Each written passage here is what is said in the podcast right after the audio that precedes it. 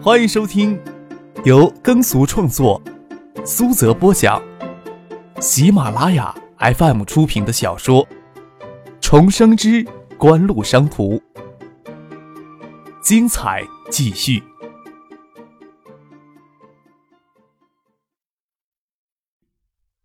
第二百三十二集。张可他们去香港的这段时间。张志新吃住都在市政府机关宿舍，家里请魏兰他妈代为看管。带着旅游后疲倦的身体，张可直接坐车陪妈妈返回新屋的别墅。不仅魏兰他妈妈在那里，魏兰与翟丹青也在那里。你在正好，我还想着要去找翟总呢。张可笑着说，感觉翟丹青今天的穿着与往日有些不同，与他接触的这些天。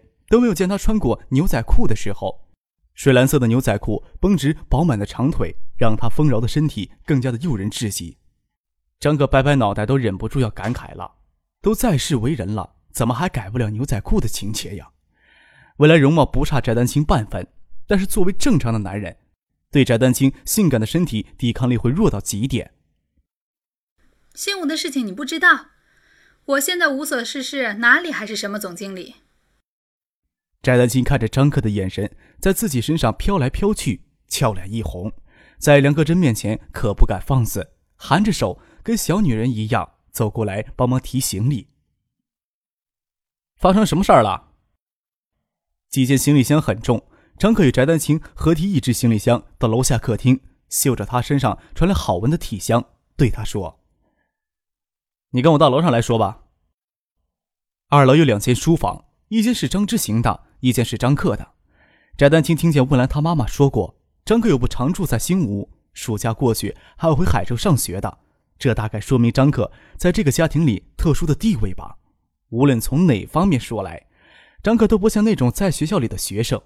作为成熟而敏感的女人，与他接触久了，都能感觉到他身上成熟男人的浓郁气息了。张克打开自己书房，将窗帘拉开，窗外黄昏最后的阳光。都渐渐暗淡下来，恰好柔和的照射在翟丹青未施妆容的清丽面容上。雪白长袖衬衫领巾有折边，掩映着挺拔的双峰。比起往日的妩媚，此时的清丽淡雅，只穿着牛仔裤、绷直修长圆润的双腿的翟丹青，似乎更能接近她本来的面目。不管怎么说，都是明艳动人到极致的女人。张克在书桌与书桌之间的黑色蒙布方桌上坐下来。发生什么事儿了？让翟丹青在他面前的椅子坐下。招待宾馆虽然还没有改制，但是在江上元的要求，招待宾馆取消所有市县党政领导干部的特权套房，禁止市县领导干部的近亲家属在招待宾馆签单消费，正式取消下半年度市财政对招待宾馆的财政补贴，这笔钱竟挪用到城防江堤的临时巡防工程上了，同时免去了翟丹青市委办公室招待处副主任。招待宾馆总经理的职务，招待宾馆那边暂时由市委办公室招待处主任邱长河负责。张克没有直接跟他爸说明，会让翟丹青也直接参与到招待宾馆的改制，所以每次通电话都没有说到招待宾馆的事情上。江上元对招待宾馆做的这些决定，倒没有出乎张克的意料。啊，很正常呀，市里这些决定是为改制工作做准备的。市里的这些决定不会对我们有什么不良影响？不会，我爸是改制小组的组长，改制过程尽可能会做到公平公正，杜绝内幕操作，怎么会有不良影响呀？张可身子往后靠了靠，翟丹青似乎有着洗尽铅华的决心，领经处未露白嫩如雪的乳肌，身体轻着也没有什么眼福可保。他伸了个懒腰，说道：“对我的家庭，想必你心里也有一定疑问吧？”想我父亲仅仅是一个副厅级的政府官员，我家做出这样的排场，也未免有些不知收敛了吧？怎么会？翟丹青心里有这么想，想拿言语掩饰一下，倒觉得张克眼神深邃而清亮，让人看得发慌。觉得言语的掩饰在这样的眼神面前太多余了，抿嘴不说话了。哼，张克笑了笑，说道：“我家在别处有些产业上的投资。”我们所享用的都是投资所得，并没有什么见不得人的，只是不屑做说明罢了。也只有江上元知道一些。目前这些产业上的投资由我在管理。这样说会不会稍微满足一下你的好奇心呀？看着翟丹青迷人的眼眸，似乎更给疑惑盖住了。看着翟丹青眼睛里的疑惑更深，张可无奈的拍了拍额头。看来自己只能做一个隐形富豪了。要是将事情公布于众，十人倒会有十亿人持有深切怀疑的态度。张克说道：“对招待宾馆的改制投资与我没有直接的关系，要说完全没有关系也不恰当。盛清借给你的资金，给他公司搞的财务上的不足，我会予以补足的。但是也仅限于间接借贷的关系而已。即使可以说清者自清，但是我爸爸处于这样的位子上，也要考虑到人言可畏。”翟丹青手按着额头下面乌黑发亮的长发，神情疑惑，倒是让她娇媚的容颜多了几分纯真的味道。这大概会让一个成熟的女人更加的迷人。张可也不介意凝视着她多看些时间。有些明白，有些糊涂。翟丹青眼帘一抬，看着张可正凝视着他，眼神深邃，即使有男人欣赏女人的意味在里面，也没有排斥的心理。张可话里的意思，他都能明白。确凿无疑的说，是张志行父子手里握有庞大的资产投资，足以让整个家族享用不尽，不屑到新吴来捞取什么好处，甚至为了避嫌，想对新吴做一些有益的事情，也要多费一番手脚。只是为什么这个家庭会拥有庞大的财富，而这笔财富现在却交给一个十八岁的高中生管理呢？如果公众都有真实的投票权。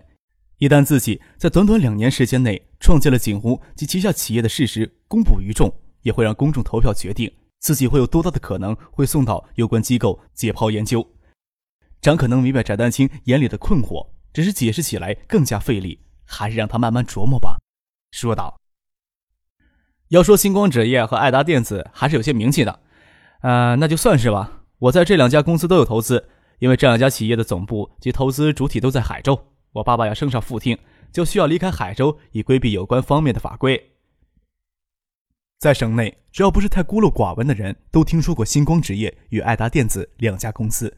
张志兴家竟是这两家公司都有投资呀！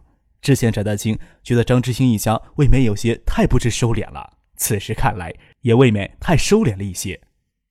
龙华集团与星光纸业、爱达电子比起来，连提鞋都不配。张儿里出行却奔驰代步。建宅为湖，湖边还堆了假山石。美丽的女人走神也是极耐看的。张克颇有耐心的看着翟丹青走神的模样，心里还颇为爽利的。你如果觉得费解的话，有些事情咱们日后再谈。哦不，翟丹青回过神来，回视着张克深邃的眼神，说道：“现在谈没关系。”其实也没什么好说的。张克站起来，摊摊手。只是通过盛清提供一笔资金给你，也是看中你在管理上的能力。至于你的决定，我也不会干涉的，不然就违背了初衷了。过几天海州也会有一些人过来，麻烦你帮忙接待一下。我将一些事情告诉你，也不是希望你心里有其他不应该担心的担心。资金来源没有问题，也不会有额外的附加条件。还有啊，我告诉你的事情，既然已经让你感到了费解，就不要再去折磨别人的神经了。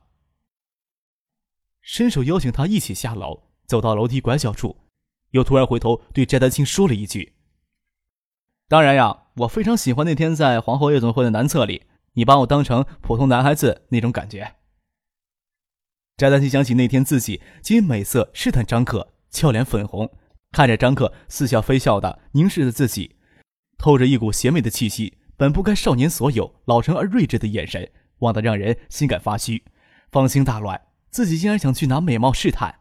真是不要命了！等着梁格珍、张克母子今天从香港回来，为了他妈准备好些小菜。翟丹青此时芳心大乱，没有心情与张可待在一起，跑过去给魏兰他们准备晚饭。魏兰小声的问他：“你们在上面说些什么？你下来时脸都是红的。”“嗯，有吗？”翟丹青掩饰的笑了笑，想必魏兰日后渐渐能明白张可显赫的世家。没有说什么，就是前些天跟你说的事情差不多，只是再确认一下。那这么说，翟姐会将宾馆盘下来，还是跟别人一起？你以后继续帮我就是。过几天海州有人过来，你帮我一起接待一下。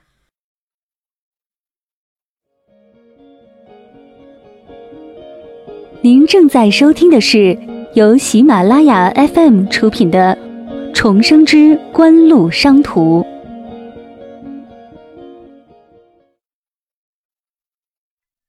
从海州过来的这些人是盛清领过来的，是张之飞与邵志刚、吴天宝等人。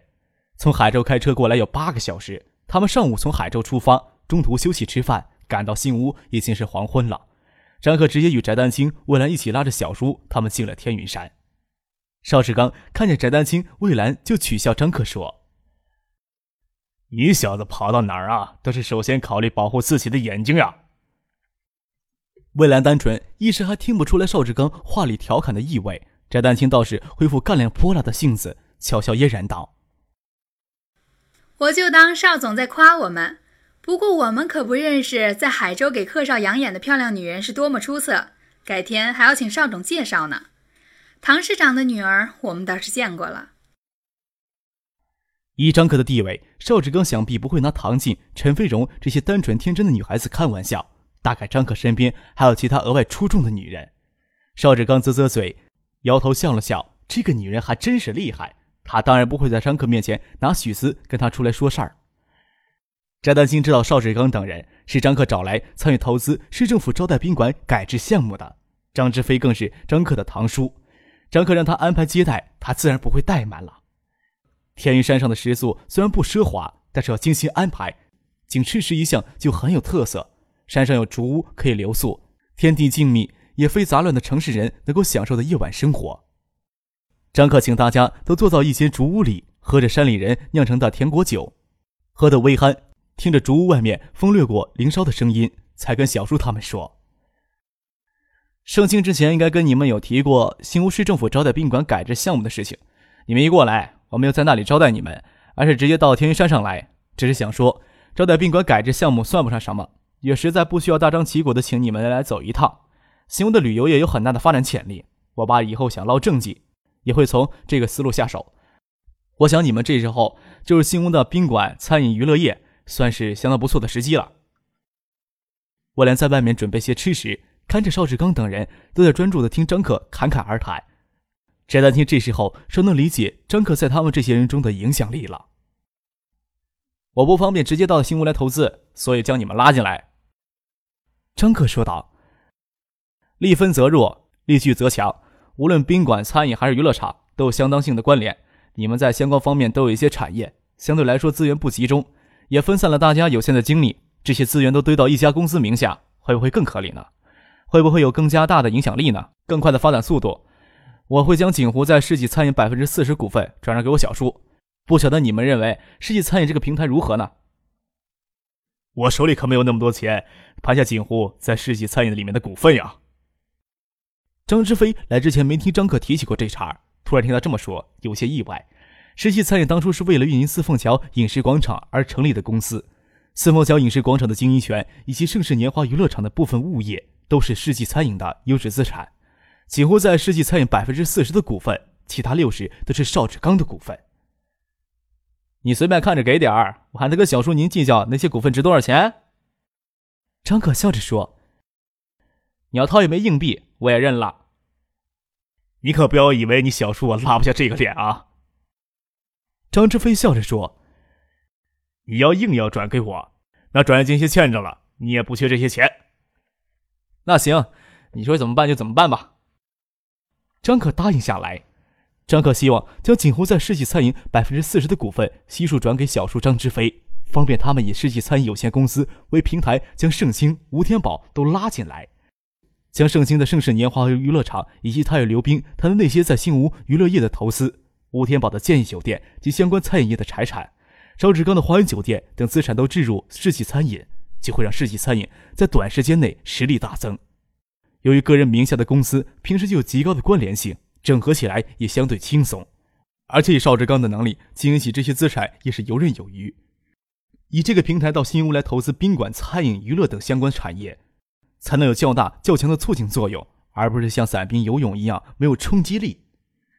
吴天宝抿了一口果酒，甜津津的咂了咂嘴，说道。客少的建议从来都是这么诱人，想拒绝都难呀！我吴天宝再有能耐，混个千万资产也顶多算个暴发户。其实我这人还蛮有野心的，这辈子总也想混成上流社会的人，就怕客少你嫌我家业小，不拉我一把。要混入上流社会，先把你的肚子割掉吧，都不晓得你家婆娘怎么在床上配合你这个肚子的。张志飞拍了拍吴天宝的大肚腩，开玩笑说：“吴天宝个子不矮，体重却破了二百，谁知道他在床上那些破事儿都不是他自家老婆配合他呢？只是翟丹青在场，说笑话不能太荤。”邵志刚认真考虑张克的建议，说道：“我跟老吴都是做餐饮出身的，这两年呀，手底的餐饮店有了一些发展，但是格局小，小打小闹也做不成什么气候。而且四凤桥影视广场那么好的发展模式，也没有其他地方借鉴。我自己早有一些想法，只是考虑到客少未必对这一块有再多大的兴趣，加上大家这段精力都放给其他事情分散了，还没有来得及提这事儿。这段时间呀。”也就老吴非常用心的在做餐饮了。嗨，我那是没有办法，其他事儿，老吴你的地产、智飞的工程、盛庆的娱乐场，我都想做来着，我做得连吗？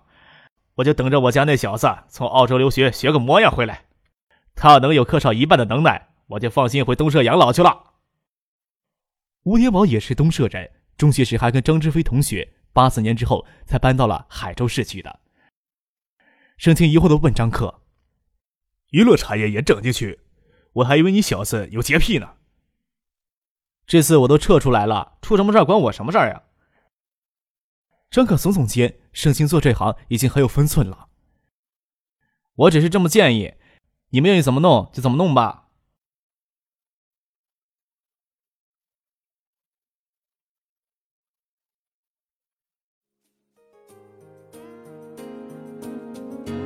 听众朋友，本集播讲完毕，感谢您的收听。